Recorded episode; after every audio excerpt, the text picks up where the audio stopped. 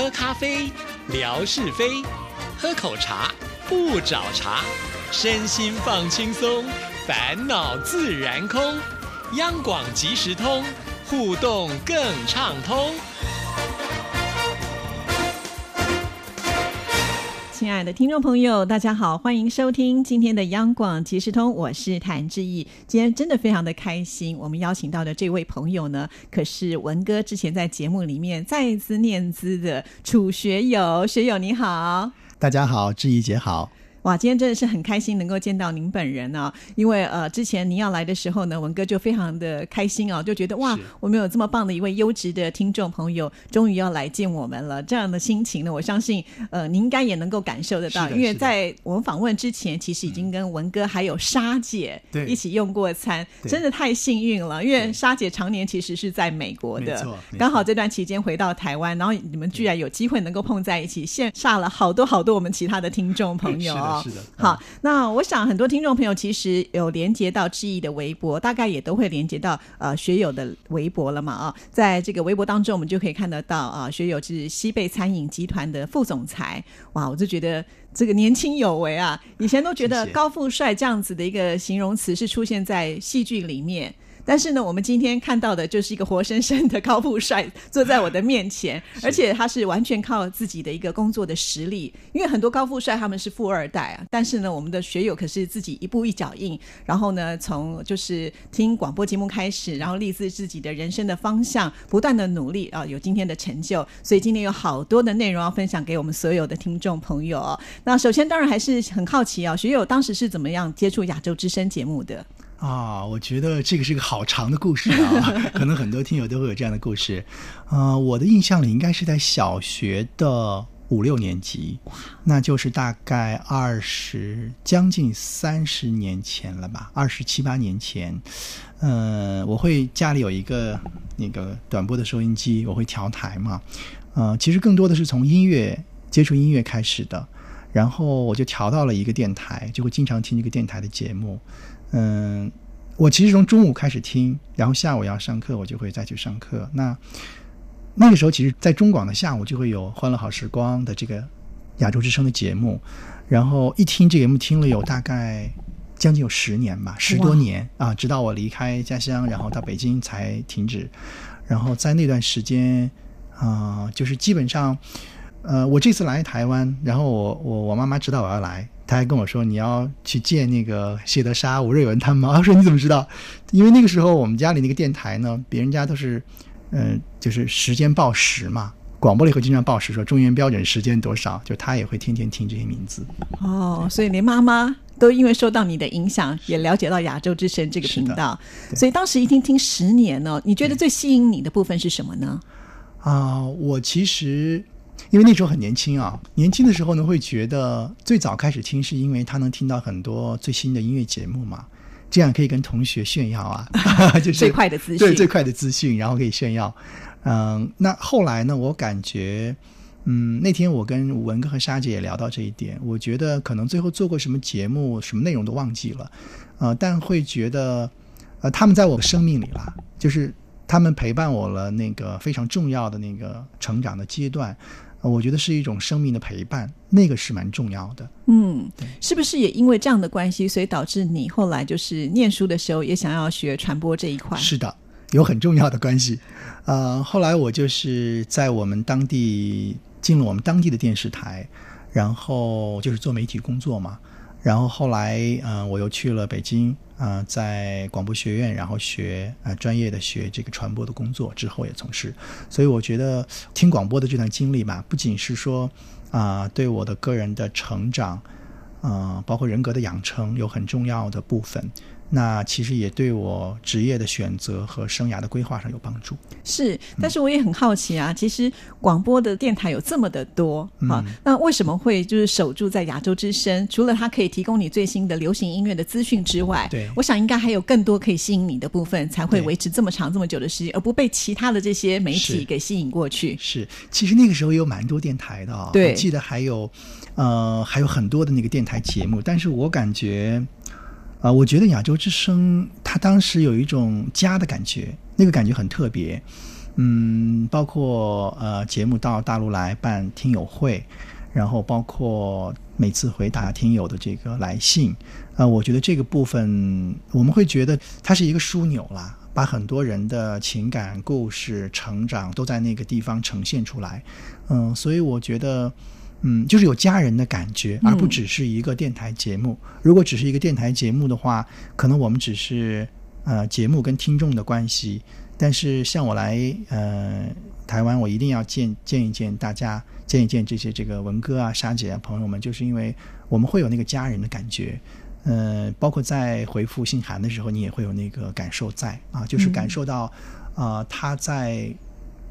他是在用心跟你在交流啊，包括大家会经常调侃啊，文哥什么时候结婚啊？就类似于这样的 这样的故事啊，我觉得真的是呃是家人一样的感觉。的确，有很多听众朋友来到台湾的时候，他说：“其实我我不感觉我到别的地方去，我反而是觉得回到这个大家庭里面来。”对，所以就是会吸引的大家一次又一次的来。那我想今天已经是第一次我们这样见面，也希望呢以后将来这个学友能够多多的来看我们啊，一定好那。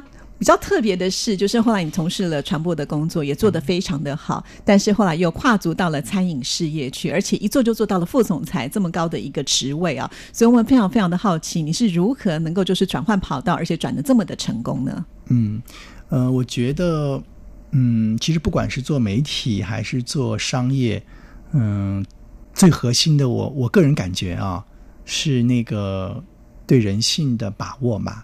嗯，所以在做商业的过程当中，其实跟做媒体很像。呃，做媒体它其实是一个，嗯，它是一个传播的渠道啦，它会把一些资讯和信息通过媒体再传播出去。但做餐饮好玩的是在于，它会直接跟人接触。嗯啊，我们现在嗯，全国大概有三百多家的餐厅，我们一年大概服务将近一亿人次。哇啊，一亿人次的顾客。那呃，我们会感觉以前。呃，我们可能只是在做做传播的工作，但是这一亿人次的顾客，他们吃的开不开心？他们在我们门店里的体验好不好？呃，他们在就餐的时候有没有呃特别愉悦的就餐的那个体验？呃，我觉得这个会让我更感兴趣、更刺激。我觉得啊，因为他直接服务的那个群体会不一样，媒体会觉得跟直接的顾客好像还隔着一点点啊，但是进到餐饮行业当中来，其实他是。嗯，每天发生的事情，因为这个行业也很特别。这个行业呢，它不像科技行业，不像互联网行业，也不像是能够快速急速扩张的行业。嗯，这个行业我们叫它勤行嘛，是个很勤劳的行业。就是早期创业都要凌晨几点去菜市场买菜这个样子。那每天呢，对于顾客来讲，他的体验是很综合的。可能今天吃饭吃得很好，但结账的时候结账的流程很慢，或者是今天。餐厅里的空调不太好，或者甚至他结完账以后，他到线上的商场去看我们的会员信息，觉得有些信息不准确，或者促销的信息他没有拿到，优惠没有拿到，都会影响他对这个整个品牌的体验和感受。所以，呃，其实挑战会更大一些。我个人觉得，对，因为。这个要做这么大的一个市场，其实相对它的压力也是来自四面八方啊。尤其我们刚才提到了一个餐饮，它要成功的话，不是说只有你的东西好吃，没错。从一开始你的选材，还有你们的制作过程、服务客人的呃这种呃态度，甚至或是到这种刚刚连一个小小的结账的流程都要关注到。其实那真的是每一个部分呢都要面面俱到，很不容易要去做的一件事情。但是呢，却是非常的成功啊。所以我想，其实你自己本身投入。在里面也花了很多的心思吧，因为呃，从媒体虽然跨行到呃这样子一个餐饮，它虽然面对都是人，而且可能是更直接，但是怎么样能够这样子接缝的这么的好，而且又能够把这样子一个事业带到一个更高峰，是怎么做到的呢？嗯，我觉得，嗯，我觉得这家我现在的这家企业呢，嗯，它的企业的价值观和使命很不一样，嗯，比如说。可能很多企业都在讲我一年的销售增加了多少，我的利润是多少。那我们这个企业呢，有一个核心的使命，我们叫呃创造人生喜悦。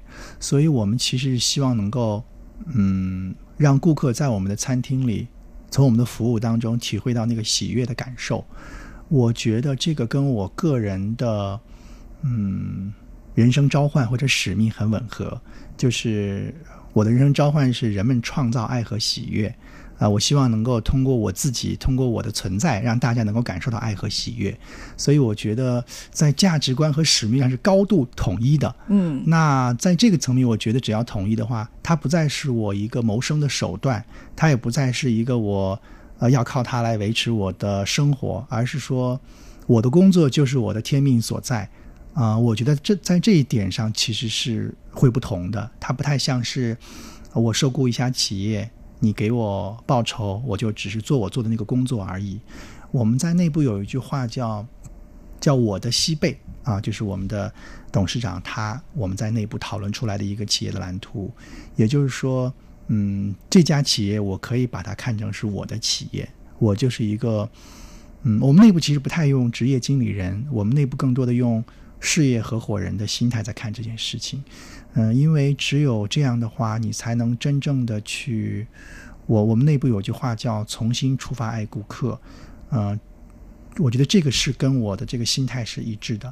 那至于到了在操作层面或者在策略层面的部分，我觉得可能还相对好解决一些。对，其实我觉得做任何的事业，那个热情度一直要存在没错，你才会越做越快乐。是的，那是一种内在的那种动力和热情，它就不再是像，啊、我只是为了上班，那个是完全不同的。那是真的。那这次来到台湾是参加一个课程的活动啊，那这个课程也相当的特别，叫做正念饮食。我们很好奇什么是正念饮食，可不可以跟我们来解说一下好吗？哦，因为我是个初学者啊，所以我简单说一下啊，就是我学正念大概有三年多的时间。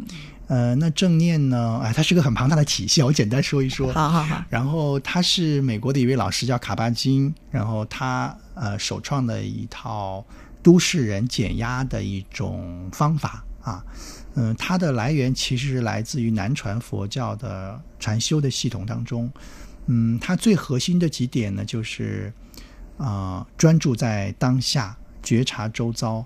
嗯，那这个理念运用到饮食当中呢，其实是说，啊、有的人可能会晚上十点钟突然想吃东西，呃，想吃一个甜品，那个甜品热量又很高，他吃了以后呢，他又很有罪恶感，但是他不吃呢，他又很想吃。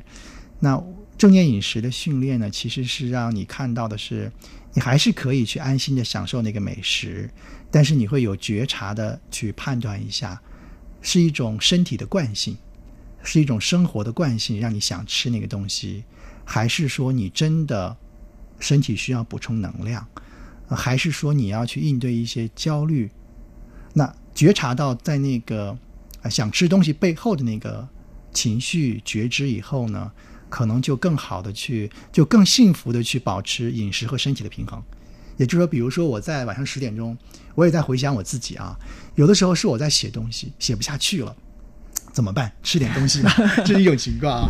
还有的是因为啊、我有朋友是这样，就是我们今今天要节食，那我早上的时候吃了早饭，我午饭呢就少吃一点或者不吃，但是到了晚上一定会饿啊，因为你身体需要能量。那忍不住要晚上又大吃一顿，其实是他的身体和生活的平衡没有把握好。如果做好了这些呢，我觉得就可以，嗯，安心的享受那个美食。同时呢，其实也是在训练的过程当中，它有一些呃技术的方法，比如说你要去判断一下，嗯、你身体的饥饿的程度大概是多少，可以打几分。然后你在吃完饭以后，你也可以考虑一下，我在吃完饭以后，我现在的饱足的程度有几分？这样慢慢的是让让我们跟自己的身体更链接。因为比如说在工作场景下，可能中午吃饭只有一个小时，那快速的把它吃完，其实你的整个身体并没有准备好跟食物做链接，你只是把肚子塞满而已。那在通过这一系列的方法，其实是能够找到人、食物、身体，包括自己觉察之间的一种平衡感。嗯，尤其是在心态上的，我觉得是一个蛮好的课程。是，所以如果当我们就是呃自己有了这个正念的想法之后，是不是就是说在吃东西一切就会变得应该是比较和谐一点？没错是这么一这个意思吗？对，更愉悦、更开心。哦就你不会觉得，比如说有一有有一颗呃花生糖，你要吃它的时候呢，它会有一些技巧是说，让你先吃掉一半，嗯，然后你吃掉一半的时候，你会感觉到那个甜那个甜味儿，然后也会感觉到那个牛奶的那个浓郁。那接下来让你再吃剩下的一半的一半，你就会发现你在吃那个二分之一的时候，你获得的那个满足和快感其实是很幸福感是很强烈的。那等到你再吃剩下的那个二分之一，好像那个甜就有点太甜了，就没有那么的甜蜜了。然后你就告诉自己，我其实，在味觉上已经享受到了那个糖的那个甜美。那你要不要继续吃下去？啊，也就是说，食物在吃第二口、第三口、第四口的那个幸福感和满足感，其实不如第一口和第二口的。哦，它让你既享受到了那个美食的美味，同时呢，又不至于过度的把它们吃完。嗯嗯，所以如果我们拿一个特别具体的描述来看的话，就是可以吃很多样，但是每一样的量要稍微少一些。同时在吃完了以后觉察一下自己，过程当中也可以觉察自己，因为还有的是什么情况呢？就是比如回家吃饭，妈妈一定会做很多。她一定让你吃光，那你就会想哦，那还有就是不要浪费食物，这些都是在我们头脑当中的一些观念。我们会因为这个观念，其实会吃下很多东西。那只要意识到的时候，就可以告诉妈妈：“妈妈，你的爱我收到了。”然后我确实吃不完，我吃一半，然后剩下的一半我可以晚上再吃，或者我打包带回去。是。那如果是那种一定要把盘子里东西全部吃完呢，那就要觉察一下，你是要让自己的心情更加的舒畅，让身体更舒服。还是要为了把它吃完，没有那个罪恶感啊？可能我觉得大多数人想要的还是那个身体的和谐和舒服吧，不会想要那个那个那个罪恶感。对，所以所以这样的课程对一个餐饮业的一个领导者来说，似乎好像也是一种新的方向，对不对？对对对对。我们这次不止我来了，我们还有大概六个同事也来了，还有我们大厨也来了。哦，就是他也会去上这个课程，就会想，我们其实是个餐饮企业，对于餐饮企业来讲。直觉的反应是让你吃的更多，对呀，让你买的更多。但是我们其实，在我们也在跟像呃 WWF 还有联合国的环境规划署，还做一些减少食物浪费的项目。其实我们是希望让人们能够呃吃的更少，吃的更好，吃的更美味，这是我们的出发点。哇，嗯，这是完全颠覆了很多餐饮业的一个。还有一点就是，大家也会觉得说。嗯，因为我们的顾客呢，我们更多的考虑是跟他很长的生命周期的关系和链接，所以他这次少吃一点，我觉得也没有什么。因为对于顾客来讲，我们希望顾客能够保持那个食物和身体的平衡，能够享受到美味，所以我们不会寄希望于我一次性让你花好多好多钱，嗯，然后下一次呢。你就你就不来了。我们希望他在长时间段内是保持人生的喜悦的状态的，就是完全站在顾客的一个角度来看这一件事情。是的，那我通常呢，在台湾会说这就是一个很很有良心的企业。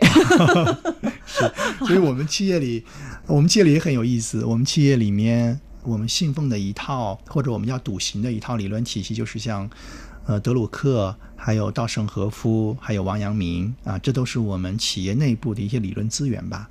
嗯，像那那其实像是你说到的这个良心企业，我觉得跟这跟他们一脉相承吧。我觉得，嗯，的确。那这次来台湾也算是比较有时间能够到处去看一看。除了来央广以外，你什么地方是你最想要去的呢？